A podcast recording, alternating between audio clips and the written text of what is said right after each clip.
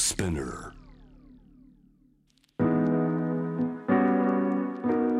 グローバがお送りしてまいります。J-Wave シャムダープラネット今夜はスタジオにこの方をお迎えして世界のニュースを届けていただきましょう。朝日新聞デジタルの編集長をお務め。伊藤大地さんです。こんばんは。こんばんは。よろしくお願いします。よろしくお願いします。え2回目のご登場で、はい。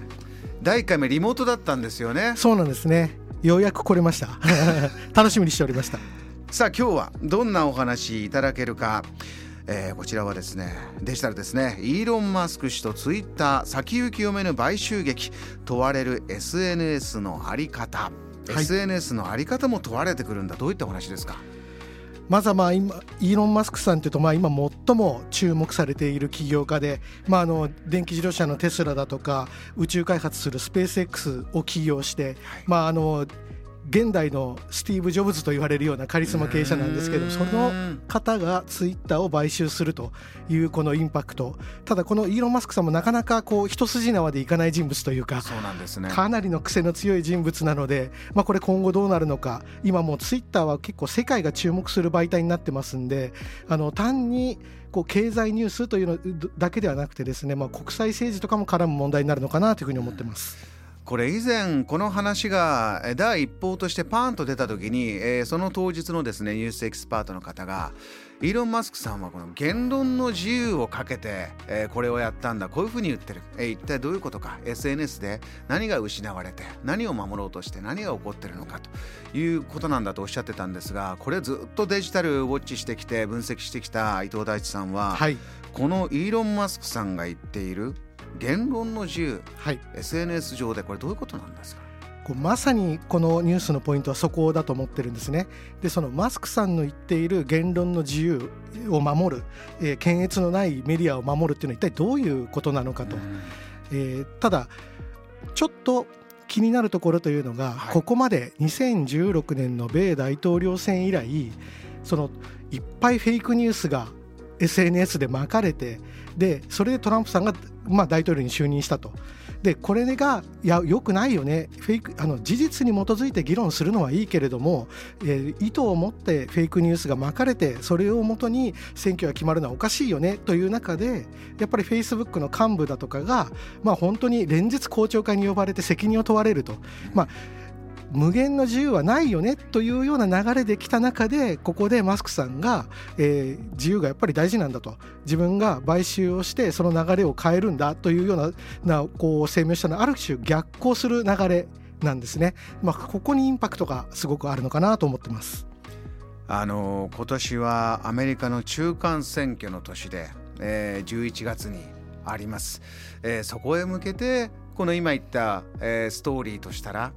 これで要して喜ぶのは、まあ、中間選挙の、えー二大政党の VS で見れば共和党側は、えーまあ、トランプ大統領の時はそのツイッターとかから追い出された側でしたし、い。えーいわゆるまあ SNS のメディアのプラットフォーマーからは攻撃された側という、はい。まあ、彼らはそういう立場ですから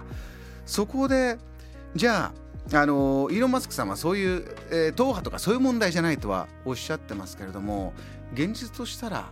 いかがなんですか？これ影響大きいんですか？ここからのこれ影響大きいと思います。あのやっぱりマスクさんがツイッターまマスクさんがじゃないですねトランプさんがツイッターから出てやっぱりいろいろな SNS で発信するんですけれどもやはりあのツイッターの RT を軸にしたこう拡散力はまあ得られてないわけですね。やっぱそれはすごく影響力があると思うんです。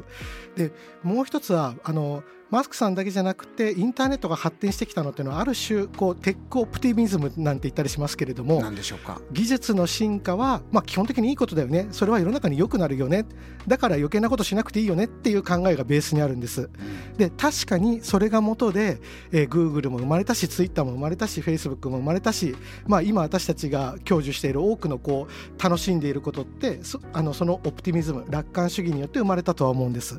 ただそれだけではいけないよねというのが今のこうトレンドになってきているのでそのまあこの買収の行方っていうのは本当にそこに大きなこうまあ一石を投じるきっかけになるんじゃないかなというふうには思ってます。伊藤大地さん今あの朝日新聞デジタルの編集長、ですから非常にまあデジタルえー、最先端の、えー、モダンな発信をしてるんだけども朝日新聞というそのフェイクニュースの時期で言えばオールドメディアとして批判された側なんですよね。はい、あの時、えー、フェイクニュースはえー、今までのオールドメディアがやってきたのは全部あれはフェイクだったんだということで、トランプさんは、はい、えー、一定の支持をぐんぐん集めていったんだけども、はい、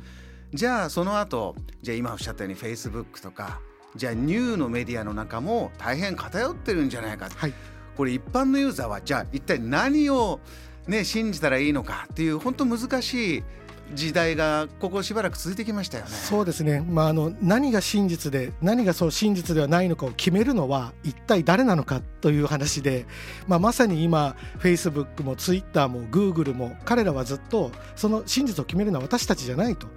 私たちは情報の流通をやってるだけなんですというのがまあ基本的な言い分だったわけですよね。えーところがあまりにもそれが影響力を持ちすぎた時に本当にそれでいいんですか？というのがまあ本当にこう今のトレンドだったところなので、